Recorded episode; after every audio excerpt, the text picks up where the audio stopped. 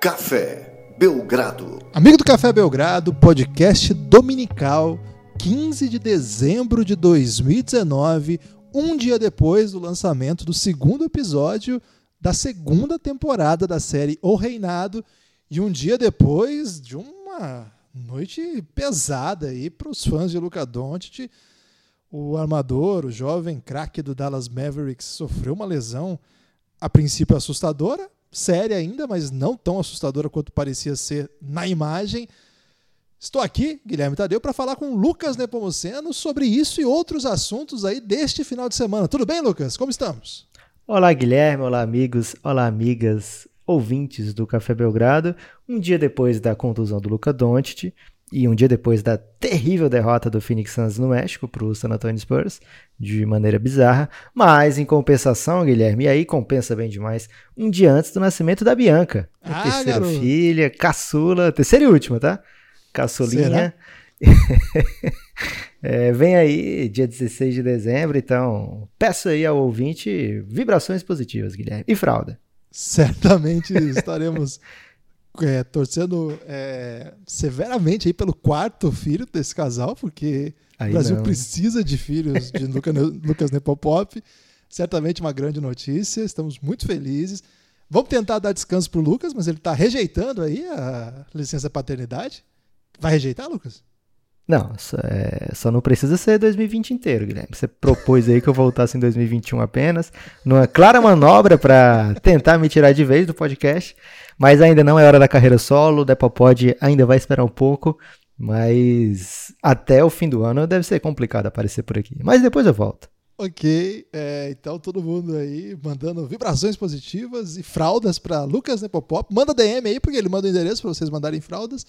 E presentes de bebê também, né, Lucas? Vários Não, presentes. É, como é a terceira filha, Guilherme, já tem praticamente todas as roupas do mundo. Então é só é fralda, fralda, que não dá para aproveitar mesmo. Aí fralda eu tô aceitando. O resto nem cabe no apartamento. Ok, então é, seguimos aqui. São, foram é, hoje também completa dois dias do título do Botafogo, campeão sul-americano de basquete. Tenho que falar isso aqui. É... Em cima de quem, Guilherme? Infelizmente, para mim, né, em cima do Corinthians, é... mas como Caramba. tratamos desse assunto no último podcast, tem que dar esse serviço aqui, tem que falar a notícia o Botafogo havia perdido o primeiro jogo no Rio de Janeiro, tomou virada, então parabéns aí aos botafoguenses. São podcasts de NBA, mas vale mandar parabéns para os botafoguenses, em especial aqueles que compõem o Giannis, que é um grande grupo de botafoguenses lá. Um abraço a todos, ao PV, ao Maurício Idoso, entre outros. Rafa, né, com um grande trabalho no Botafogo aí por muito tempo. Então, parabéns para todo mundo aí que trabalha, curte, ama o Botafogo, ama o basquete nacional. Agora vamos lá, Lucas. Ontem à noite, uma rodada dura pra gente aqui do Café Belgrado. Primeiro, é, aquele jogo. E assim, o jogo do Phoenix Suns passou na TV ainda, o que deixou muita gente nas redes sociais envolvida, assim, com o que estava acontecendo. O, o Suns não te dá paz mesmo, né? Hum, Guilherme, eu já aprendi que o Phoenix Suns, nos últimos anos, tá? Eu aprendi que o Phoenix Suns só me dá dois sentimentos: é felicidade ou resignação ontem entrou no, no modo, ah, tudo bem, já estou acostumado com esse tipo de derrota. Foi um jogo que a gente estava sem Devin Booker, estava sem DeAndre Ayton, só mais um joguinho sem DeAndre Ayton, depois ele volta, então tá muito perto do Phoenix Suns poder jogar como começou a temporada, né, com o elenco completo, todo mundo à disposição, então vamos ficar aí esperando essa, esses dias melhores que virão. De fato, Guilherme, essa temporada, mesmo derrotas e derrotas duras, têm sido mais suaves para o torcedor do Phoenix Suns. São duras porque, é, poxa vida, perder para o San Antonio Spurs, que perdeu para o Cleveland esses dias, não, não, é uma chance rara de ganhar do San Antonio, tem que ganhar, né? Mas mesmo sem os seus dois principais jogadores, você está no jogo, você venceu o jogo, na verdade, né? O Phoenix Suns chegou em certo momento, venceu e depois decidiu dar a vitória para o San Antonio Spurs, né? É, Inclusive, o seu principal jogador na noite foi responsável por dois erros graves ali na prorrogação. Enfim, são derrotas duras que estão naquela conta das 30 vitórias do, da meta, né? Então, por enquanto, tá tudo dentro da meta. O Phoenix Suns vem para uma temporada acima de 30 vitórias. O que vier acima disso é lucro. É, não dá para perder jogo vencido como estava. Também já teve até perdido, Guilherme, esse jogo. O San Antonio também fez, fez o seu esforço para perder esse jogo. uma batalha aí de duas equipes que não estão jogando o seu melhor basquete da temporada. O San Antonio começa a melhor temporada, o Phoenix Suns também tem bons momentos na temporada, e nesse momento os dois estão penando severamente aí, jogos bem abaixo do que vinham apresentando antes. O Phoenix Suns tem a esperança de que quando tiver com ela completo, seus dois principais jogadores, as coisas possam ocorrer de outra maneira. Depende muito do Poxa vida, depender muito do Frank Kaminsky não tá certo, né? É... Ele tá titular agora, depois que o Baines voltou Então, o Baines, ele tá jogando machucado, tá jogando no sacrifício ainda. E acaba precisando do espaçamento ontem que o Devin Booker não tava. Aí tinha que precisava do Baines ou do, do Kaminsky em quadro. A bola de três do Baines não tá a mesma coisa depois que ele se contundiu. Então, acaba acontecendo, Guilherme. E tem um, um, detalhe que a gente poderia estar falando hoje aqui, de todos os times do Oeste, era a previsão. A gente lançou o episódio Leste esses dias. Lançou aliás, a Braba? lançou a Brava esses dias com o Leste. Aliás, um abraço para todo mundo que compartilhou esse episódio por aí, que comentou nas redes sociais. Foi um, uma audiência muito boa e um retorno muito bom pra gente também, né? As pessoas comentando, elogiando, etc. Menos o pessoal do Miami. Vamos já pagar essa dívida, né, Guilherme? Vamos pagar, vamos pagar. O povo de Miami é... tem razão. Tem muita razão. Normalmente a gente toma palavras distraídas, mas dessa vez eles estão cobertos de razão. A gente fala já já sobre o Miami. É, e, mas hoje a gente não vai falar do Oeste. Tem muita Você acha coisa... que eles machucaram o Doncic por nossa causa? Hum, não. Ok. Tava meio culpado. Não, Tava sentindo culpado. É porque foi contra o Miami, né? Foi. E foi um pezinho ali safado. Tudo bem. Não foi, foi totalmente sem querer o lance, um, um Poxa, um acidente de trabalho mesmo. É, não vamos lançar a Brava do Oeste hoje, nos falta muita coisa, inclusive tempo, mas também precisamos ter pelo menos mais notícias do Luca Doncic, né? Saber quanto tempo vai ficar fora. E vamos esperar um pouquinho, quem sabe até o fim do ano aparece esse episódio, senão logo no começo de janeiro a gente lança a Braba do Oeste também. Outra coisa, Guilherme, hoje 15 de dezembro é o dia que começa a valer o arrependimento tô confuso, Lucas. Não, não tô com essa data aqui no meu calendário, não. Mas eu posso me arrepender. Vamos... Tem bastante coisa que eu me arrependo. Aliás, detesto esse negócio de só me arrependo do que não fiz. Isso aí é mentira. Ninguém só se arrepende do que não fez. Queria dizer isso aqui. É verdade. É... Isso aí é quem não quer encarar os fatos, Guilherme. Isso é terrível. Quando a pessoa Muito quer bom. se enganar e como se enganam. Hoje é o dia do arrependimento, que aliás está liberado o arrependimento, porque vamos supor que uma franquia tenha liberado todo o seu cap para assinar três grandes jogadores no off-season. Uma franquia teórica aqui, tá? Uma, tá. uma hipotética. Pode ser todos e... da mesma posição? Não, ainda não. Queria, de repente, um armador All-Star, um, um cara assim, 3, 4, mas um dos melhores da história, vamos supor. E de repente um pivôzão, hum. certo? Ok. É... Uma cidade grande, pode ser uma cidade grande? Sim, uma cidade gigantesca, assim, a Meca. Mas... Que tem a meca do basquete. É, vamos supor que tem isso aí, não conseguiu assinar nenhum deles, não conseguiu a primeira escolha, e fala: ah, agora eu tô com muito cap aqui, vou fazer vários ótimos contratos é, que, vai, que vão me dar bem, vão para os playoffs e tal. E aí chega nesse período, 15 de dezembro, e a franquia, vamos supor que ela tá com uma campanha de 6 vitórias e 20 derrotas. Ela pode ter demitido eventualmente o técnico já, sim? Pode, ela já, já tá assim é, entrando naquela fase que tá tudo errado, né? Começa a apontar erros, etc. Ah, vamos demitir o técnico aqui e como tá dando tudo errado, já posso me arrepender. Por quê? 15 de dezembro é o período que tá liberado troca de jogador que assinou na última free agency.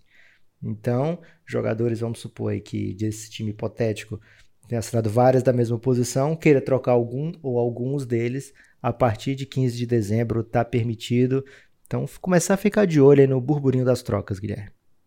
É, você falou aí desse time, eu fiquei pensando muito assim, a partir dessa argumentação toda, no Lakers, Lucas. Você acha que pode ter alguém ali que eles queiram trocar? Hum, o Lakers não tá com seis derrotas, seis vitórias e 20 derrotas, não. Guilherme. É o Pelicans? Hum, não, é um hipotético. Algum, alguém, algum maldoso pode dizer, será que tá falando do Knicks? Aí, é, bate não, o fato não. de seis vitórias e tal. Mas não, aqui é, um, é só, é, digamos assim, uma maneira lúdica de explicar esse dia do arrependimento. Então vamos ficar atento aí, daqui a pouco vamos falar um pouquinho sobre isso aí. Agora, Lucas, é importante avisar aí, é, ao longo dessa semana tem novidade também. É, vamos lançar episódio Acho que vai ser no final de semana que vem um episódio especial do MIP Hunters para apoiadores com o draft. Nós fizemos aí, assim como no ano passado, selecionamos os nossos times. É um episódio bem legal, discutindo os principais MIPs da temporada. Eu seleciono um grupo, o Lucas outro. A gente tira no Paro Ímpar, não é bem no Paro Ímpar, mas no sistema draft 1, 2, 1, 2.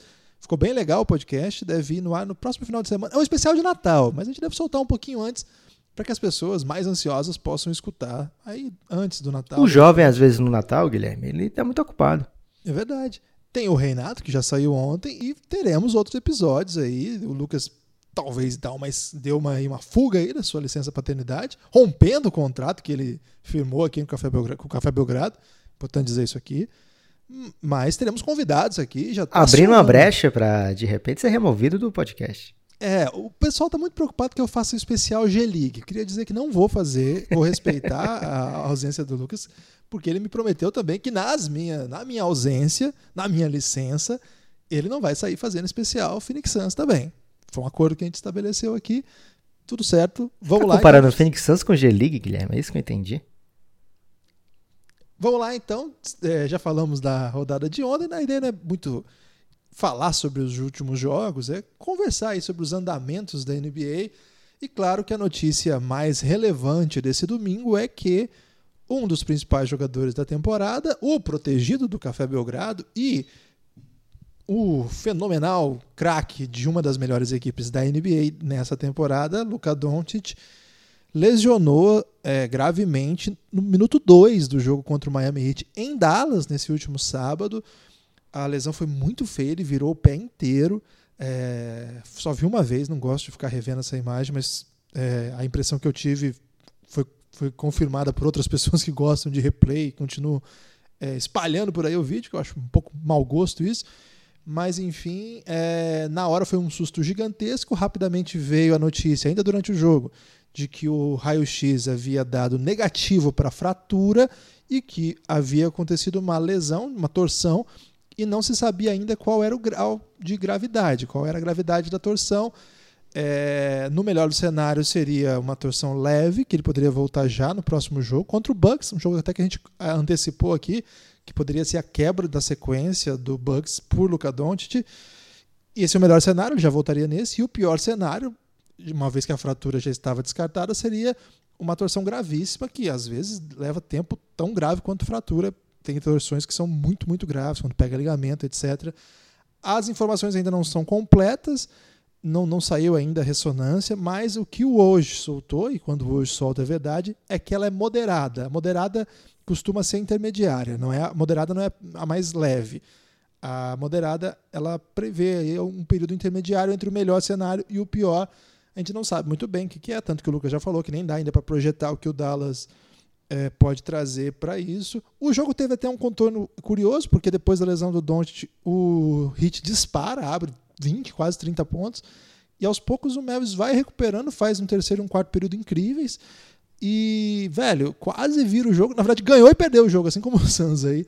Teve vários vai-vens ali, mostrando um pouco da força desse time, contrariando muitas das coisas que eu pensava. É só um jogo, vamos ver como é que esse time reage agora. Mas, Lucas, que noite tensa, né? É, primeiro falando do Doncic, né? Mesmo sendo moderado, eu imagino que deve ser algo de mês, né? Não ser algo tão simples assim de poucas semanas. Talvez aí fim de janeiro ele volte, começo de fevereiro. Vamos torcer para ser o mais leve possível e mais do que isso, para que ele não apresse a volta, né? Mesmo que o Dallas não esteja tão bem sem Luca Doncic, que eles esperem a hora certa de voltar para não agravar, não piorar a situação. O longo prazo é o é o que o Dallas tem que ter em mente quando for tratar do Luca Doncic nessa temporada. É muito triste por conta do poxa vida, o que esse menino estava jogando, né? O que ele tá... primeiro, né, começa o jogo e aí sai, as médias já despencam, Guilherme. é uma injustiça isso aí isso, até. É. É, mas muito além do que isso, né? O... a alegria que ele dá para as pessoas que estão vendo o jogo, né? As pessoas param para ver o Luca Doncic. Tem isso com outros jogadores, a gente já vê isso com o LeBron, com o Yannis, a gente vê isso com o já teve James gente Harden. parando para ver Russell Westbrook assim, poxa, sequência de triple doubles, tenho que ver o jogo desse cara. James Harden fazendo sequências incríveis de pontuação. É, nem todo mundo gosta do estilo de jogo, mas o Harden te obriga a ver os jogos dele, né? Então, mesmo aquele cara mais hater, fica vendo para dizer assim: tá vendo? Ó, só lance livre esse cara faz, tá vendo aí? Ó, é, cavou a falta. Mas a pessoa tá lá dando audiência, Guilherme. É, então, o Luca Doncic, ele tem sido tão querido, Guilherme, tão querido que demorei mais ou menos 50 minutos nos replies lá do Café Belgrado, até achar alguém que tava reclamando do time do Fantasy. Normalmente, quando eu tenho contusão, é logo o segundo ou terceiro post alguém reclamando. Poxa, tava no meu Fantasy. E do Luca Doncic, as pessoas preocupadas com o bem-estar do Luca Doncic. E olha que ele tá no Dunkast de todo mundo, Guilherme. Verdade. Era o capitão de todo mundo. E as pessoas é, não pararam, assim, para reclamar disso, né? Poxa vida, o Luca Doncic machucado era o, o assunto mesmo, né? E não lá o, o jogo da pessoa. Então eu acho que isso é uma evidência fortíssima, Guilherme, de quanto ele é apreciado, né? De quantas pessoas gostam de ver o jogo do Doncic, é, torcendo aqui, lógico, mais do que nunca, para que ele volte bem, volte inteiro, volte sabendo o que é capaz de fazer, fazendo o que é capaz de fazer. Isso vai ter um impacto, lógico, nos prêmios da temporada. Luca Doncic era um dos favoritos para ser o MVP é, All-NBA certamente, provavelmente ia ser capitão do, do Oeste, ano passado ele já estava lá entre os mais votados, é, ia ser o capitão, ou pertinho ali de ser o capitão do Oeste, porque o LeBron também tem muito voto, mas de qualquer forma, isso são coisas secundárias, né? são plots secundários, o que importa mesmo é que o Luca Doncic volte bem, torcendo para o Mavis estar ainda na disputa pelo playoff, assim, garantido, né, para não precisar apressar tanto a volta do Doncic e que consiga terminar forte a temporada, né, independente aí do, desse meio termo. Agora, o que a gente pode ver desse Mavis durante o período sem Luca Doncic, a gente já viu ontem um pouco. O Porzingis sendo outro bem mais acionado, né, sendo outro tipo de jogador, não ser mais uma ameaça e sim ser bem mais o foco. E é diferente, assim, quando ele é o foco quando o Don't está no banco, do que ele ser o foco quando o Don't não está jogando. São duas coisas bem diferentes, né? Uma coisa é você ser o go-to guy quando, por algumas posses ali. E outra coisa é o time começar o jogo pensando, poxa, temos que alimentar o Porzingis. Ou então o Porzingis pensando, poxa, eu tenho que carregar esse time. Então a gente vai ver um pouco mais do que é que o Porzingis é capaz de fazer tem aquela história, Guilherme, que as pessoas gostam de se enganar, né? Não, quem sabe vai ser uma benção disfarçada. Não é, gente, não, não vai ser. Não. Mas. Raramente é... bênção vem disfarçada, viu, Lucas? Geralmente a benção vem assim, dá pra notar, viu? É, as pessoas até ficam felizes, Guilherme. Já, de antemão já percebe que é uma coisa boa. É, benção disfarçada é bem difícil mesmo. É, mas o, o, Dallas pode aproveitar esse período sem Luca Doncic para desenvolver algumas outras artimanhas. A gente viu muitas vezes esse time do Dallas sendo extremamente dependente do Doncic. É algo que aconteceria com qualquer time que tivesse o Doncic. Ser extremamente dependente do Doncic é uma coisa boa, de boa para ótima, aliás, de ótima para maravilhosa. É, então os times querem ser dependentes de um jogador assim. A gente vê isso muito, por exemplo, com o LeBron James durante a carreira dele inteira. É, o Bucks também, quando o Yannis está jogando, o time é dependente do Yannis. Aí o Yannis não joga, o Bucks foi lá e venceu com muita tranquilidade o Pelicans. É, então, não esse tipo de. Um mérito, né? esse time. Mas o Dallas vai precisar vencer esses jogos aí, Guilherme. Ontem Verdade. o Hit era hora extra. Se vencesse ali era coisa fora da curva. Mas esses outros times que vai pegar tem que vencer. Tem que vencer Pelicans, tem que vencer Memphis, tem que vencer os times que estão praticamente fora da briga por playoff. Mesmo sem o Doncic, o Dallas vai ter que dar um jeito de ganhar. É, enquanto a gente falava aqui, chegava uma informação importante do Tim McMahon, McMahon que é Macarrão. O... McMahon, que é tem nome de daquele cara do Locademia de Polícia, não tinha o Marrone lá, uma coisa assim? é, mas não é assim não. Ok, mas o Tim McMahon, que cobre o Dallas Mavericks para a ESPN americana, é, ele trouxe uma notícia aqui que o, o Rick Carlisle já informou que o Doncic não viaja para Milwaukee, né, para o jogo, e que ele deve estar fora da sequência dessa semana: Bucks, Celtics, Sixers e Raptors. Seria uma sequência bem pesada para o Mavs, será ainda mais sem Doncic. Agora, tem no meio dessa notícia triste uma silver lining aqui, que é o seguinte: é, a expectativa é que talvez ele esteja apto para retornar em couple of weeks, né? Duas semanas, talvez um pouco mais que isso, não sei é, já é bem menos tenso de, do que tudo. é provável que a gente não veja mais Luca Doncic em quadra em 2019, mas 2020 está aí, ele estará de volta. É, de modo geral, é um, é um refresco para a nossa é, angústia que foi a noite de ontem. Foi terrível, terrível mesmo, assim. É se preparar para o pior e esperar o melhor, né, Guilherme? Ainda sem a data de volta, sem a previsão de retorno, a gente trabalha com algumas, a gente pensa em algumas alternativas, né? Algumas coisas que a gente já viu na NBA de jogadores com esse tipo de contusão levar um tempo similar ali, quatro semanas, três semanas, enfim. Só espero que o Dallas não apresse se não precisar, mas se ele estiver apto para jogar, que volte quando puder, o mais rápido possível. Então é importante aproveitar esse, essa, esse comentário sobre esse jogo para falar um pouquinho também do Miami Heat. É um jogo estranho, não é um jogo de palavras doces para o Heat, não. Né? Você abre uma vantagem é, imponente e vê o adversário. O, o Mavs fez 31-18, 31-21 no terceiro e no quarto período. Não pode acontecer ainda mais o Dallas sem o Luca Doncic. Claro que o time muda um pouco a configuração, às vezes as coisas que você havia preparado não aparecem. Mas enfim, tem coisa que não pode acontecer. É, Destaque-se aí mais uma atuação importante do Adebayo, seu candidato a MIP até agora, né, Lucas? Mais Sim. um triple-double para ele, ele já tinha feito um triple-double em outro jogo dessa semana, dois triple-doubles aí em um espaço de uma semana bem impressionante. É, Jimmy Butler parece ter é, parece ter pacificado seus sentimentos com relação a atletas mais jovens. Talvez os jovens do, do, Dallas, do Miami, sejam um pouco distintos daqueles que ele enfrentou, ele encontrou, enfrentou é engraçado falar, né? mas que ele encontrou em outros lugares.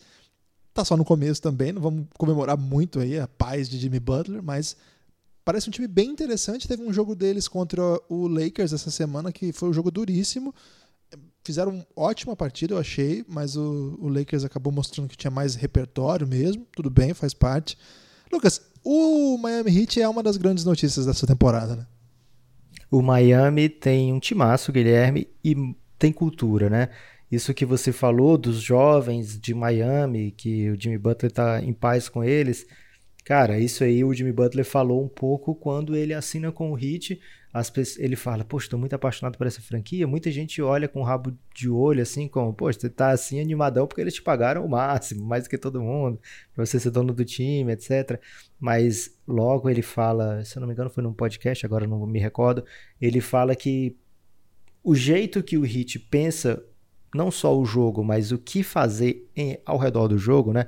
A maneira de se portar fora do fora da quadra, a maneira de, de intensificar o trabalho mesmo quando não tem jogo, a maneira de ser respeitoso com a organização, com, enfim, toda a cultura do Miami Heat é o jeito que ele pensa que devem ser as coisas. Então, esse negócio de John Waiters, né, que queria fazer coisas em detrimento do time, colocar a si mesmo acima do time, o Heat deu um sumiço no John Waiters nessa temporada já. Então, esse tipo de de aspecto da cultura, da maneira de fazer as coisas, já estava meio na cara que ia dar certo com o Jimmy Butler. Ele tem esse estilo de gostar de. Ele fala, né? Eu trabalho mais do que todo mundo, mas eu quero que as pessoas trabalhem mais do que eu também, né? Ele, ele quer ser líder por exemplo, ele quer que as pessoas se esforcem tanto quanto ele para conseguir os objetivos comuns do time. E ele vê isso na, no jeito de Miami trabalhar. Quem não faz assim nem, nem se dá bem com Miami. Então já era esperado que houvesse essa lua de mel, não só passageira, como teve lua de mel do Jimmy Butler é, nas primeiras semanas com o Philadelphia, também com o Minnesota. Quem não vai lembrar, quem vai esquecer que ele começou logo sendo irmão de, de faixa de Karate Kid com o Ben Simmons, né? Logo no começo, assim que eles foram que ele foi trocado, eram os Irmãos Defesa, alguma coisa assim. Eles inventou um nome lá para eles, Guilherme. Aí eles tinha isso no Ducks. de Karate Kid. Você lembra que tinha no, no, aquele filme de rock, o Ducks? Que tinha os irmãos pancada, acho. Uma porrada. Talvez fosse isso. É, e aí eles usavam aquela faixinha e era uma amizade do caramba e tal. E depois não, não se vê esse, esse amor todo não, Guilherme. Mas esse, esse casamento por enquanto, é, parece ser mais duradouro que os outros, não parece ser apenas uma fase de lua de mel. Ficaremos de olho, acompanhando, torcendo, porque o Jimmy Butler bem deixa a NBA mais legal e é, o time do Miami tem sido uma das grandes histórias dessa temporada. a torcida do Miami. Teve alguém que falou no Twitter, Guilherme, agora desculpa que eu não vou lembrar qual a arroba, é, que, poxa vida, escutei o episódio do Leste inteiro, e aí quando foi a hora do Miami, falar lá no Café Belgrado, falaram, ah, mas a gente já falou muito do Miami, passou direto. E aí eu fui ouvir, Guilherme, indignado, fui ouvir o episódio de novo, que eu tinha certeza que isso não tinha acontecido, e não é que ele estava certo, rapaz, a gente fez exatamente isso, então ficou aqui essa dívida, estamos pagando agora, porque esse Miami não é só Jimmy Butler, Guilherme. Olha só, um time que está com Goran Dragic e Justice Winslow começaram muito bem a temporada e ambos não estão jogando. E o time continua atuando em alto com alto desempenho, mostra que, poxa, tá profundo o negócio ali, né? Tem muita gente indo fazendo não só o esperado, mas indo além do esperado. O Miami tem essa facilidade de achar jogadores, acharam o Whiteside, por exemplo, aí depois não deu certo, deu um salário muito alto, etc, pode ser, mas ele foi muito importante, muito relevante pro jeito que ele foi achado, né? Acharam ele lá no Líbano. É, agora, o da vez, Kendrick Nunn jogando como titular todos os jogos da temporada, 16 pontos por jogo e mais do que isso, né? Assim, uma compostura, um jeito de jogar de quem já está fazendo aquilo ali há muito tempo. Não parece nem um pouco um novato, tudo bem que é um novato já com 24 anos, mas mesmo assim é o começo de carreira dele na NBA e ele já joga ali como se já tivesse há bastante tempo. O Ban Adebayo, é, é, meu candidato a MIP até agora nessa temporada. Vem fazendo uma temporada incrível, não só pelos pontos e rebotes, que isso aí é, é normal, etc. Tá, na, tá dentro da, da curva de um jogador que agora está com 26 anos, está chegando 22, no, ou, 22. desculpa, com 22 anos, está começando a chegar no seu, na sua maturidade física e já tinha começado bem na temporada, então era, ou na carreira, então era esperado que ele tivesse esse acréscimo. 15 pontos e 10 rebotes talvez não seja tão surpreendente, assustador, mas não é isso que deixa ele diferente dos outros, né? O grande ponto do Adebayo é que ele se tornou meio que um, uma espécie de playmaker do time. Se não é o ball handler, mas ele é um playmaker, né? Muita coisa passa pelo, pela mão dele. Muita jogada é armada com ele sendo o ponto focal, ou ele sendo desafogo, ou ele sendo um decoy. Adoro falar decoy, Guilherme. Decoy é bom. Se estiver precisando de, precisando de alguém que fale decoy, pode me chamar, que eu adoro falar. É, sendo essa pessoa que pode até mesmo ser uma ameaça falsa dentro da posse, é, fingindo que vai participar, mas apenas criando espaço para os seus companheiros. A Debaio se tornou uma peça fundamental nessa equipe do Heat mas muito além dos seus pontos e rebotes. Né? O, o, jeito que ele participa do jogo agora parece lembra um pouco aqueles pivôs que são super pivôs dentro da NBA. Tá, tá caminhando para ser esse tipo de jogador. Muita gente comparando aí com o estilo do Draymond Green, acho que é um exagero, o Draymond Green bem mais ball handler do que ele, mas esse, esse meio termo entre, sei lá, um Draymond Green e um jeito que o Joel Embiid ataca, né? É, um jeito que o Jokic é, arma o jogo, com pequenos traços de cada um e ao mesmo tempo ainda tem aquela característica de, de rim runner muito boa que a gente já viu isso dele nos outros anos, mais de um ponto, mais de um toco por jogo, mais de uma roubada de bola por jogo, um jogador realmente completo, talvez não completo porque hoje o jogador mesmo grandão, mesmo pivô, é bom que tenha uma bola de três, isso ele ainda não tem no seu jogo, mas não duvido que ele apresente essa bola de três daqui a um tempo. Também não duvido não. Acho que faltou só falar de dois personagens aí, o Tyler Hero, um grande jovem que a gente acha que é um dos melhores da classe, e talvez os números nem tenham, nem estejam tão imponentes, tão impressionantes como poderiam ser, porque o time é muito bom e o time gira muito protagonismo. Hora Kendrick Nunn, hora Jimmy Butler, hora Adebayo, hora o Winslow quando tá jogando, o Dragic quando tá jogando. Então isso acaba ferindo um pouco os, os números, mas dá para ver que o, o Hit acertou em cheio, né? Uma baita escolha, muito jovem, 20 anos só, e na rotação de um time muito bom. Uma grande notícia. E o outro, esse pegando distraído aí, um nome aí que junta duas superestrelas do San Antonio Spurs, Duncan Robinson, Lucas. Esse cara é impressionante. Um dos melhores arremessadores dessa temporada. É impressionante o que esse cara arremessa. É lindo o arremesso dele.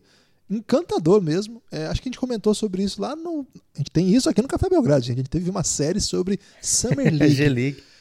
não, é, Summer, Summer League. Né? A G-League ainda não teve essa, essa, possibilidade aí, porque vocês são preconceituosos. Mas a Summer League, e a gente até comentou do Duncan Robinson, arremesso lindíssimo, né? e tá fazendo isso na temporada, tá chutando 7 bolas por jogo e matando 3, um aproveitamento aí de 4.4, de 44%. Teve um jogo que ele guardou 10, Guilherme. Impressionante esse cara, né? Muito, muito é, efetivo no que, no que faz. É um cara para prestar atenção também, mais um achado aí do Miami Heat, é um cara que assim, ninguém prestou atenção o que estava acontecendo com ele e de repente está aí fazendo coisas bem legais. Acho que pagamos nossa conta com o Miami Heat, Lucas, embora tenhamos a defesa de dizer que temos uma temporada toda da nossa série O Reinado sobre o Miami Heat. Esse sábado foi o segundo, o segundo episódio da segunda temporada de O Reinado, que conta a história de LeBron James. Narramos nesse episódio o, a temporada de 2010 2011, os playoffs. O primeiro, tempo, primeiro episódio foi sobre a temporada e o segundo episódio sobre os playoffs de 2010 2011 quem acompanha a NBA sabe do que a gente está falando. Um playoff histórico, maravilhoso. Quem é fã do Novitsky precisa. Que tem muita coisa a ver com o jogo de ontem, né? Miami e Dallas. Pois é, e lançamos ontem um episódio sem calcular, temos que ser sincero aqui, não era, não foi uma estratégia de marketing não, mas serviu também aí. Então, quem gosta aí de basquete, quem gosta do LeBron, mas não só do LeBron, você não precisa ser LeBron é, lover para curtir o reinado, não, porque a gente fala muito sobre tudo que estava acontecendo na NBA nos últimos tempos. É uma grande maneira de retomar algumas histórias, discutir alguns pontos. cafébelgrado.com.br para ter acesso à nossa série. A partir de R$ reais você tem acesso a todo o conteúdo e é uma maneira de ajudar o Café Belgrado a continuar tocando. É um projeto independente mesmo. É, estamos juntos aí nessa correria, tentando levar adiante o debate sobre basquete. Para quem ama basquete, é um debate sobre NBA para quem é apaixonado, para quem gosta de conversar sobre NBA, para quem gosta de falar sobre NBA. Então, a partir de R$ reais você tem acesso a todo o conteúdo, cafébelgrado.com.br ou PicPay, um aplicativo aí de assinaturas, um aplicativo de pagamento que dá até cashback. Então, você pode apoiar lá o Café Belgrado e receber. Caso você queira participar do Giannis, é um grupo que a gente tem no Telegram para apoiadores de R$ reais. Temos também esse plano nos dois processos. Tem boleto, tem cartão, tem esse aplicativo de pagamento. O que não falta é opção. cafébelgrado.com.br. Alguma coisa a acrescentar à propaganda, Lucas? Ou ao Miami Heat? Ao Miami Heat, Guilherme. Quero falar do Derrick Jones Jr., porque... Elogio que vai pegá-lo distraído, hein? Então, cara, já tava achando o suficiente o que ele faz nos highlights, né? Mas de repente ele tá começando a ser um jogador mesmo. Aí isso aí vai ficar esquisitaço, Guilherme. Porque o menino se mexe muito bem, ele pula de uma maneira sinistra, todo mundo já viu as enterradas dele e tal. Agora ele está começando a, a, ler o jogo na velocidade da NBA e as coisas estão começando a fluir. No jogo contra o Lakers, ele foi um dos melhores em quadra. Sendo intenso na defesa, cara, o Heat pode ter achado mais alguém aí. Ainda está cedo para falar, são poucos jogos na sua carreira, inclusive, né? Já está na sua terceira temporada, quarta temporada agora, mas ainda com poucos jogos na bagagem. Mas ao mesmo tempo, parece que tá pegando no breu. Parece que pode ser que tenha alguma coisa ali que o Hit vá usar com muito afinco no futuro. Afinco é uma excelente palavra. Lucas, é, outra história que acho que é passível aí de comentário da rodada desse sábado, mas também projetando aí para os acontecimentos da NBA, é esse dilema, esse enigma chamado Chicago Bulls. Ganhou do Clippers, claro, Clippers num load management, mas convenhamos, né? O Clippers de Paul George aí, grande elenco, vamos dizer assim, tava, tava poupando bastante gente. É, esse time é muito esquisito, Lucas. Eu não sei o que pensar do, do Chicago Bulls, não. É, a Conferência Leste tem essa possibilidade de classificar times com uma campanha muito negativa. Na verdade, seja dita, a Conferência Oeste também não está grande coisa nesse aspecto. Né? Os sétimo e oitavo lugares hoje da, Conferência, da Conferência Oeste seriam Kings e Suns com 11 14, junto com o Thunder, que é o nono também, 11 14. É, não é comum isso na Conferência Leste, na Conferência Oeste. No Leste já é um pouco mais. Temos aí uma vaga, pelo menos, para time negativo, então nunca se sabe o que pode acontecer. É, agora, uma questão que eu, que eu coloco, Lucas, não é nem sobre a, a, a possibilidade do Bulls desempenhar aí um grande papel e fazer uma corrida rumo à classificação. Acho que mesmo se for, isso não muda muito a história do time. Mas de que maneira essas campanhas meio esquisitas, assim, meio é, ruim, mas não o suficiente para tanking, e talvez com alguma sequência boa dá para dar um pulo do gato ali e buscar playoff. De que maneira isso atrasa ou acelera o ímpeto para temporada de trocas que daqui a pouco se avizinha. A partir de janeiro, já, os, a partir de agora, dia 15, o Lucas já falou, os rumores já começam intensos. Agora, a partir de janeiro, fevereiro, a gente vai ver o negócio pegar fogo. A gente vai fazer muito podcast sobre isso. Tem muito jogador aí já sendo comentado. De que maneira, Lucas, essas campanhas instáveis que você não vê exatamente qual é o, o que, que o time, para onde o time está indo, aquele, aquela campanha que ficou no meio do caminho. De que maneira que elas contribuem para construir esse cenário aí de compradores e vendedores na trade deadline? Guilherme, isso é para ser um fator apenas quando acontece algo muito fora do que era imaginado. Por exemplo, aquele ano que o Phoenix Suns sempre falo usando o Phoenix Suns como exemplo, né? Mas o ano que o Phoenix Suns vinha para ser um dos piores da temporada, que contratou o Goran Dragic junto na free agency, depois pega o Eric Bledsoe e aí do nada é um time de 48 vitórias no Oeste. Aquele ano realmente mudou o planejamento do Phoenix Suns. O Phoenix Suns estava se preparando para anos de tanking, anos difíceis, né, anos de reformulação do elenco, e de repente a temporada de 48 vitórias, que não foi aos playoffs por conta do Oeste ter sido um absurdo naquele ano, mudou as coisas, mudou a cara, o Phoenix Suns passou a ser um comprador, achou que estava perto de alguma coisa, e aí na, na free agency seguinte fez movimentos que não condiziam com o que o time vinha armando até então. Então, quando é alguma coisa muito fora do que está previsto ou planejado ou esperado, pode sim ser um fator. Agora, o Bulls, nesse caso específico, está com 10 vitórias em 15 de dezembro, não é motivo para você estar tá soltando rojão, mesmo que você tenha ganhado do Clippers agora. Então, você não vai sair, ah, sou um contender, preciso pegar o Kevin Love.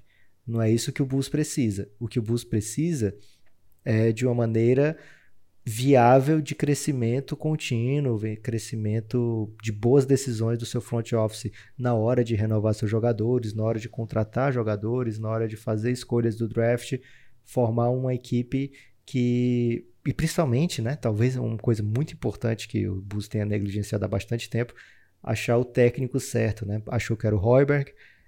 Não, não foi uma escolha que eu achei ruim, foi uma escolha que eu achei bem condizente, inclusive, né? Bem esperançosa, mas no, na hora que parecia que o time ia dar uma melhoradinha, decidiram desistir de vez desse projeto, né?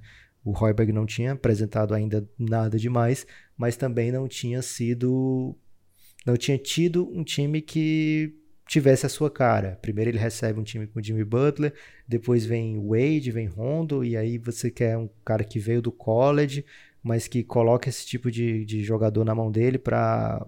Enfim, ficou muito esquisito aquele projeto do Bulls, e isso reflete muito o trabalho de Paxson, né? Paxson e Forman são pessoas que estão há muito tempo no comando do Chicago Bulls e estão trazendo esses resultados. Então, o Bulls, o que, é que ele tem hoje de legal? Tem lá o Kobe White, tem o Laurie Markkanen, que tá foi peba, bancado, esse, tá peba, mas na, no período que ele está nas melhores semanas, fez duas semanas muito boas seguidas e aí o, o técnico dá um banco para ele assim inexplicável no penúltimo jogo e o time perde um jogo que não era para perder.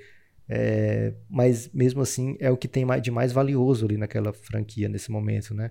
Aí tem o Satoransky, tem o Chris Dunn jogando uma defesa interessante, começando Verdade. a ter, quem sabe, até um valor de troca, ou se o Bulls achar que ele é o jogador para Mas não deve ser o jogador que o Bulls deve querer montar Mas o time tá ao redor. bem decente, hein, cara? Tô gostando tá, muito Tá, dele. interessante. Ele é um bom jogador, né? Ele, assim que ele chega no Bulls, ele já faz uma boa temporada. Quando ele é trocado lá pelo Jimmy Butler, ele já faz uma boa temporada, mas se machuca. Depois ele, temporada passada, logo no começo, ele se machuca de novo. Então não deu para ter uma sequência boa, mas ele é um jogador de valor. O Wendell Carter Jr. é um jogador de valor. Então o Bulls tem alguns jogadores ali que são keepers, né? Jogadores que você quer que fiquem no seu elenco mas precisa ter um rumo para eles, precisa ter um técnico para eles, precisa ter um, Monte Williams. Não precisa ser assim, virar da sair da água para o vinho em uma semana. Mas o Monte Williams está lá no Phoenix Suns, mais uma vez como exemplo, e o time jogando um basquete decente. Você vê os jogos do Suns do ano passado e vê os jogos do Suns desse ano, parece que são assim duas franquias completamente distintas e tem vários jogadores que estavam lá fazendo coisas diferentes sendo o mesmo jogador, né? Então, o Bulls precisa de um rumo. Isso é mais importante do que pegar um jogador via troca que vá ajudar o time a conseguir, sei lá, 15 vitórias a mais nessa temporada. O problema é que o Bulls continuamente pensa em, em coisas de curto prazo, né? Demitir o técnico aqui, fazer uma troca por um jogador aqui, trazer o Rondo agora, agora eu vou trazer o Wade, que ele nasceu aqui em Chicago. Enfim, não é o caminho, não é promissor, né? Então esse o, a, o jeito que o Bulls tem que jogar Jabari Parker no passado. Não, vamos trazer o Jabari Parker, vai mudar. Aí depois desiste já do, do projeto Jabari Parker, já vê que não dá certo. Então, esse tipo de. Não vou dizer bipolaridade, mas esse tipo de pensamento curto. Né? Instabilidade. Né? É, esse tipo de instabilidade que muitas vezes é para proteger o GM ou a pessoa que está tomando a decisão. Não, esse jogador especificamente não presta, por isso que eu vou limar ele daqui agora e aí daqui a pouco eu trago outro jogador e esse jogador daqui a pouco também não presta, né? Então esse tipo de problema tem sido comum no Bulls. A gente gosta quando o Bulls está bem, então vem essas vitórias, a torcida fica empolgada, etc. Mas daqui a pouco vai vir a decepção também, gente. Tem que falar a verdade aqui. Ah, não queria esse tipo de comentário, não. É domingo, as pessoas de domingo. É, de repente já tá ouvindo na segunda, segunda tá mal-humorada já e pode ouvir esse tipo de comentário. Se for domingo, desculpa aí, amigo. É, Lucas, é, é, outra, outro cenário que também implica esse tipo de debate, eu não sei se é exatamente é, fora do esperado. Acho que sim, porque ninguém esperava uma campanha tão abaixo até agora, pelo menos, com 25 jogos na temporada, do San Antonio Spurs. O time venceu ontem, o Suns, mas é um time que a gente falou pouco até agora nessa temporada. É, já rolaram rumores, já aconteceram notícias que deram conta de uma ou outra é, movimentação do front office do Spurs, buscando eventualmente testar o mercado, ver o que, que seus jogadores valem. Teremos esse ano algum movimento do Spurs ou vai ser um pouco pasmaceira? O que, que você está achando? Ele não costuma trocar demais o San Antonio, né? Inclusive o Popovich se apega aos seus jogadores quando ele foi trocar o George Hill pelo Kawhi Leonard, ele se acaba em prantos, né? Os dois juntos, abraçados, chorando. E não é costumeiro o San Antonio Spurs fazer mudanças grandes durante a temporada. Então, eu tendo a achar que eles vão ficar peixe, Guilherme. Mas é fato, o time precisa de um uma identidade. Eu demorei para achar a palavra, mas precisa de uma identidade diferente. Já não está funcionando esse estilo de jogo do San Antonio Spurs em 2019. É, dificuldade de, da geometria da quadra, né? Tá bem diferente quando você adora pegar aquele site, né, Guilherme, que que mostra o shooting chart de todos os times, né? a frequência onde o time arremessa de cada lugar da quadra, o San Antonio Spurs está jogando um basquete diferente de todo mundo e às vezes isso é bom, mas nesse caso está sendo ruim.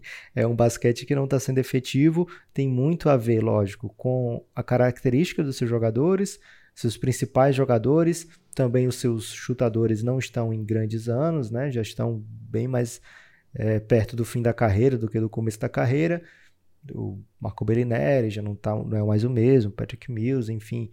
O Davi Bertan, que é um gatilhaço, acabou indo para o Washington Wizards. O San Antonio Spurs, inclusive por culpa do Marcus Morris, né? O, o time Foi. troca o, o Bertans para poder assinar com o Marcus Morris. Marcus Morris desiste de vir para o San Antonio, que é correto. Dá um trabalho para o San Antonio Spurs, para mim sempre é o correto. E acaba o time trazendo o Trey Lyle, que era outra característica bem diferente, né? Não é um scorer como era o Marcus Morris, que talvez fosse algo que o San Antonio estivesse esperando conseguir nessa temporada, nessa off-season. Então o time tem o DeMar DeRozan, DeJounte Murray, lá Marcus Aldridge, que eles não conseguem espaçar a quadra, fica difícil realmente para os outros que não são os protagonistas consertarem essas deficiências. O time do San Antonio Spurs não tem grandes arremessadores e isso vai pesando no fim das contas. Né? O Derek White acaba tendo um ano inferior ao ano passado, é normal porque o DeJounte Murray está inteiro. Os dois jogadores têm características um pouco que cancelam um ao outro. É difícil botar os dois juntos e achar que vai dar certo, né? Então o Derek White não está sendo tão um fator como foi ano passado. O San Antonio Spurs está fazendo certo, que é dar essa rodagem para o DeJounte Murray. Eu, eu mexeria nesse time, Guilherme. Eu acho que o San Antonio Spurs tem que buscar para ontem uma solução. de repente uma troca do DeRozan, de repente uma troca do LaMarcus Aldridge, não são hot commodities nessa temporada. As pessoas sabem que eles não são o futuro da NBA, então tem que ser time, algum time muito específico, tem que dar uma passada com calma na lista de todos os times para ver. Não, esse time não só aproveitaria o DeRozan, como tem as peças de troca necessária para trazer o DeRozan. Então não é simples, por isso eu tendo a achar que o San Antonio vai, quer saber, vou ficar por aqui, ver o que que vem, se vier o playoff show, sempre estou na briga, se não vier, vai vir escolha de draft, também preciso, né? Preciso renovar, preciso de outras outras peças para esse time aqui. Acho que veremos uma temporada assim de pasmaceira. É, também tô nessa. Acho que também, também concordo. Só para ilustrar o seu argumento, Lucas, o San Antonio Spurs, os, melhor, os principais jogadores do San Antonio Spurs, é, só o Brin Forbes chuta acima de. Não é nem acima, porque é 34% também, né? Só o Patrick Mills chuta acima de 40%, o Lonnie Walker também, mas chuta muito pouco, né? Então, Ontem o time começou jogando, para você ter uma ideia, né? Começou jogando com o Brin Forbes, que é esse que eu falei, que está chutando 34%. O Dejante Murray, que está é, chutando nessa temporada 19%. Não pode, não dá. É, Trey Lyles, que até está aceitável. É bom ressaltar que 19% não é ideal. para quem assim, é, para quem não está acostumado com esses números, até 36% mais ou menos é um aproveitamento ruim então, de 20 a 36 é muito fraco, mas especialmente a parte de 20 é trágico. De 37 até 40 é aceitável se a pessoa tiver um volume muito, muito alto, mas já não é muito bom. 39, 40, 41, muito bom. Acima disso, ótimo. Estou acima de 40, 41 já é excelente. Essa é mais ou menos a lógica que a gente faz. Para completar o time. O Trey Lyles, que está até chutando decentemente, mas ele quase não chuta, né? Ele chuta duas bolas por jogo só, tá chutando 35%. E aí as duas estrelas, Lamarcus Aldridge e DeMar DeRozan, eles não gostam dessa bola, né? O DeRozan chuta 33% e só olha, olha esse olha esse dado, 0.6 arremessos por jogo de 3 pontos. Tem jogo, tem jogo não, vários dos jogos ele não arremessa de 3. E o Lamarcus Aldridge 34 em vários dos jogos, ele não ele chuta menos de duas bolas. É, isso na nossa NBA do nosso tempo é gritantemente, é flagrante, assim. Isso precisa mudar. E... O DeRozan acertou cinco bolas na temporada de três pontos. o DeJounte Murray também. É, é inacreditável esse dado, assim. Isso é gritante pelo jeito que a NBA tem sido É o jogada. backcourt do time, né? DeRozan e Murray juntos deram 10 bolas de três pontos na temporada inteira. O único chutador aceitável do time, de fato, é o Patrick Mills. O Forbes, você pode até colocar num padrão do minimamente aceitável, porque ele chuta perto de 35%, mas ele chuta volume muito, muito alto. Ele chuta mais de 6 bolas por jogo, então acaba caindo bastante bola dele. Mas assim, é um time que o jeito que as, as defesas estão preparadas hoje é muito previsível, né? É, todo time sabe o que fazer contra times assim. O jogo é outro. É, o Lucas falou uma coisa que eu achei muito interessante. Às vezes você remar contra a maré é originalidade. Quer dizer que você está encontrando uma coisa antes de todo mundo. Quem costuma fazer isso costuma se destacar. Às vezes, remar contra a maré, o barco tomba. E aí não dá, simplesmente não dá. Às vezes você não consegue. Nesse caso aqui. Você tem experiência eu... marítima, Guilherme? É, para falar a verdade, muito pouca, Lucas. Não, não tenho muita experiência, não. Mas Achei eu gosto. Que você falou com muita propriedade. Gostei muito. Talvez eu tenha é, um pouco de fantasias aí de, de ser um dia um grande marujo, né? Uma, uma, desejo aí de Qual quem... a diferença de marinheiro para marujo? É o charme, né? Que, que marujo ah. ostenta, né? Marinheiro dá uma, uma impressão mais militar, assim, de pessoa okay. que marujo. Fardada. É, é, acho que o, marinho, o marujo já é aquela coisa mais freestyle, sabe? Mais autônomo. ok. Então... É o hipster do mar. é, o marujo tem barba, o marinheiro não tem, né? Fica claro.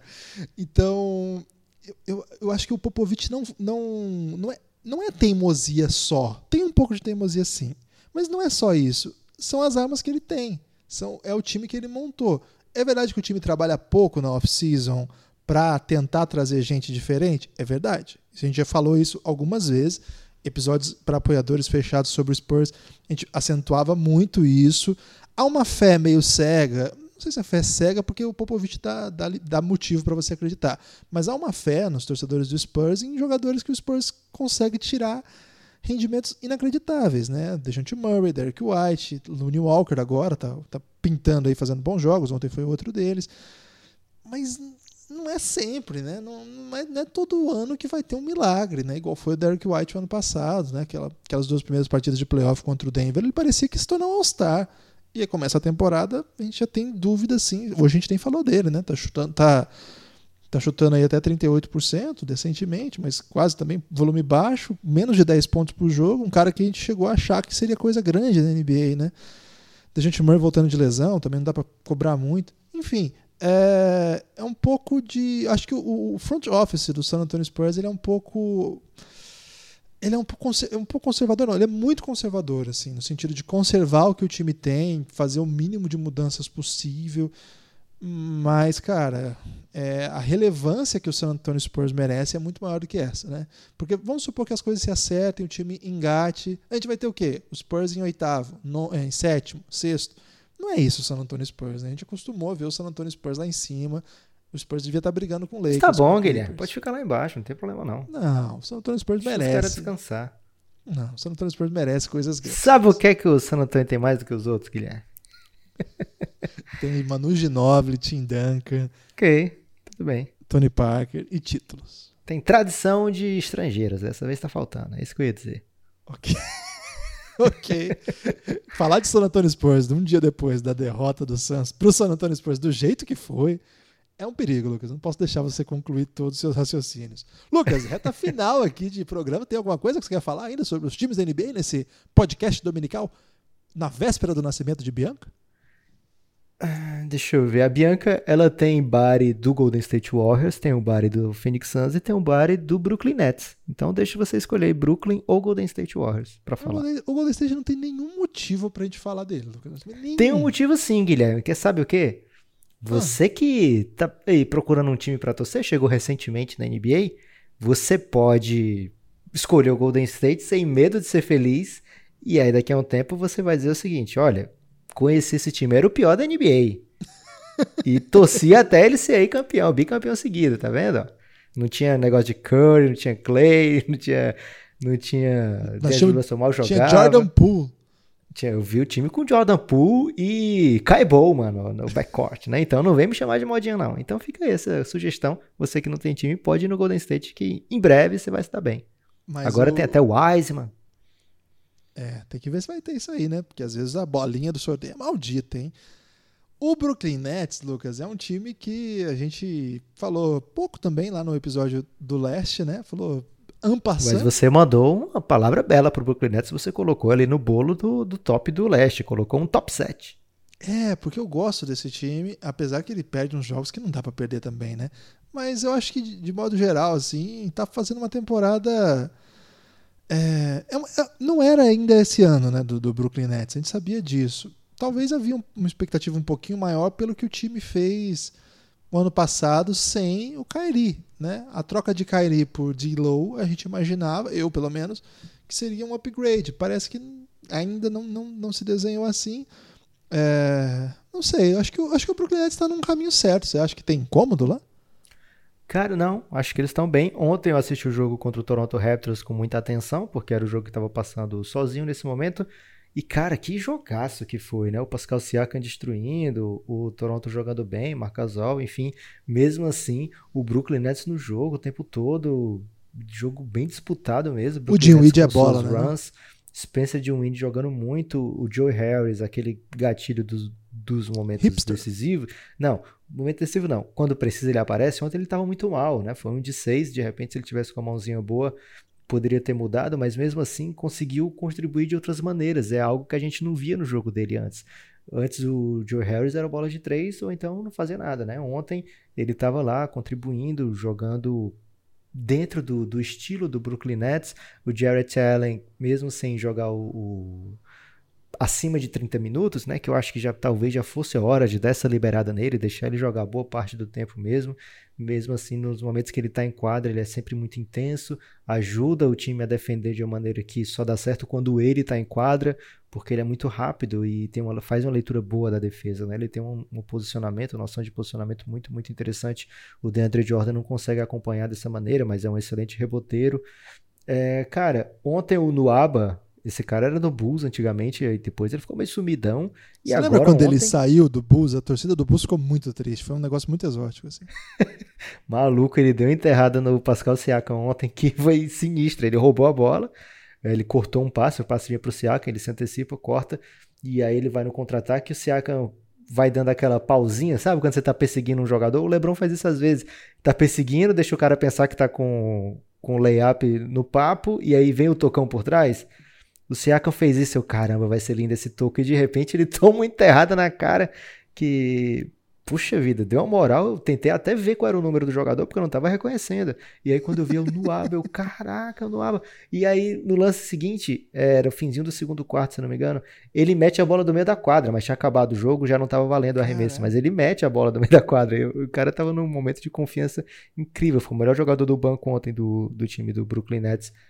E é um time que, assim como o Miami, nos últimos anos, tem conseguido, através do seu front office, jogadores improváveis no, no seu elenco, né? Assim, se tornando peças importantes. Então, fico aí com esse. Eu estava até já marcando para assistir com mais atenção o Brooklyn Nets, depois você colocou ele no top 7, que eu meio que desdenhei. Não, não posso falar assim, tem que assistir alguns jogos em sequência para ver se eu gosto ou não desse time.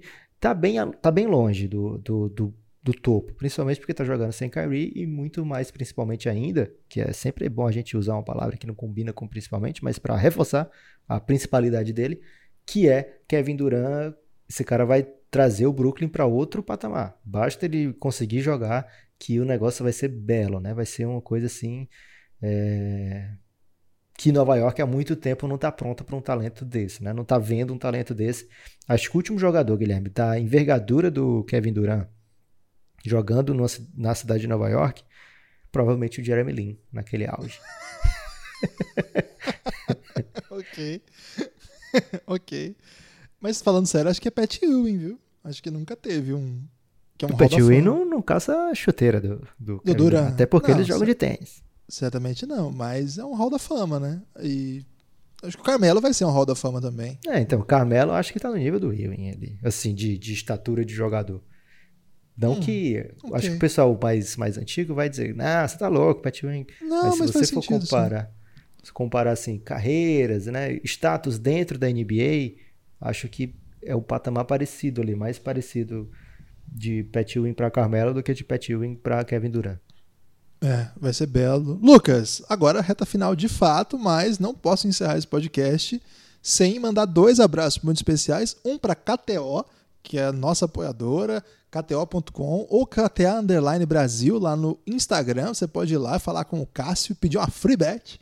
E ele é a melhor coisa, cara. Você vai lá no, no Cássio e fala: Ô Cassião, eu já recebi relatos, Guilherme, que Cassião tá funcionando mais mesmo.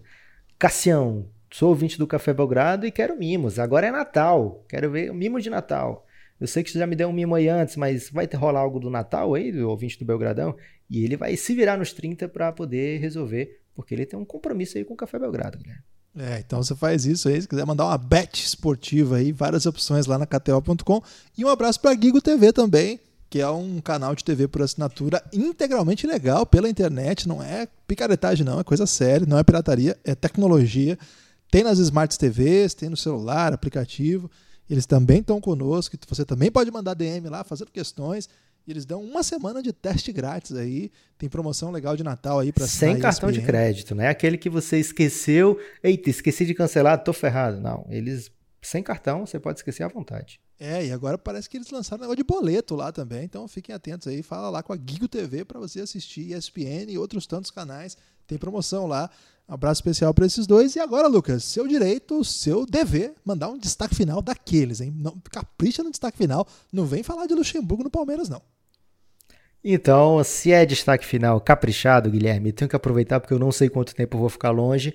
Tenho que mandar esse destaque final para o pessoal do Giannis, Grupo Institucional de Apoio Negando Nosso Inimigo Sono, que vão me acompanhar por muitas noites, porque eu tenho certeza que a Bianca não vai me deixar de bobeira não, Guilherme. A Bianca tá com um cara que vai me deixar a noite acordado aí, eu vou levá-la para a sala assistir NBA comigo, e o pessoal do, do Giannis certamente vai ser imprescindível nesse período. Então eu tô dando um bizu aqui, Guilherme, para não ser injusto com ninguém, vou falar um, alguns nomes que estão os últimos a comentar no Giannis, então não Boa, posso receber reclamações. O Tesouro, que é o José Gabriel, um grande abraço para ele. O André, o André ele usa o BoJack Horseman no, no Avatar e ele tá muito revoltado, muito revoltado esses dias, Guilherme, mas agora ele tá um pouco melhor. O Rodrigo Felipe, o Luiz, o Luiz Terninho, né, que é muito querido pela galera, o Maurício Jovem Idoso, o Henrique de la Torre e grande elenco. Um abraço especial para o Bruno Galiza, Guilherme, que ele mandou um abraço para a gente direto de uma loja da NBA lá em Toronto. Ele tá lá. É. E ele, ele tinha tá comprado o ingresso pro Raptors e Mavs para ver o Doncic, velho. Fiquei com dó, viu? Cara, que vai acontecer ainda. Mas quem sabe, ah, o Doncic não viaja, né? Não, não, já tá fora. Caramba, Brunão. Mas não se preocupe não que você vai ver o Tim Hardaway Jr., de repente o DJ Barea joga um pouco mais. Isso aí é mancada, velho. Mas de certa forma, tá aqui recebendo um abraço especial. E para a mulherada do Giannis, tem muita mulher agora no Giannis, Guilherme. Tava sendo um dos grupos aí com o maior número de mulher em comparação a que, o tanto que tinha antes.